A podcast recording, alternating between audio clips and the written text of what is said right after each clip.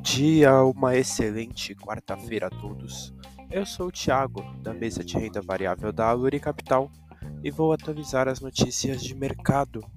No mercado internacional, o fechamento de ontem, o S&P 500 subiu 0,63%, o DXY caiu 0,29% e os Treasuries para dois anos tiveram alta de 0,35%. As bolsas internacionais fecharam em alta, com a expectativa do mercado de que os dados de inflação mostrarão desaceleração, possibilitando que o Fed só faça mais um aumento nos juros este ano.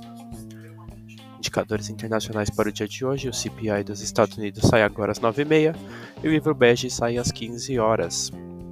No mercado doméstico, o fechamento de ontem, Ibovespa caiu 0,61%, Dow Food caiu 0,93% e o D1F27 caiu 0,44%.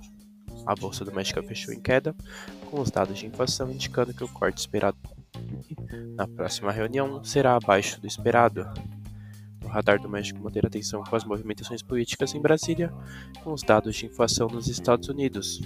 Essas foram as notícias de hoje. Desejo a todos ótimos negócios.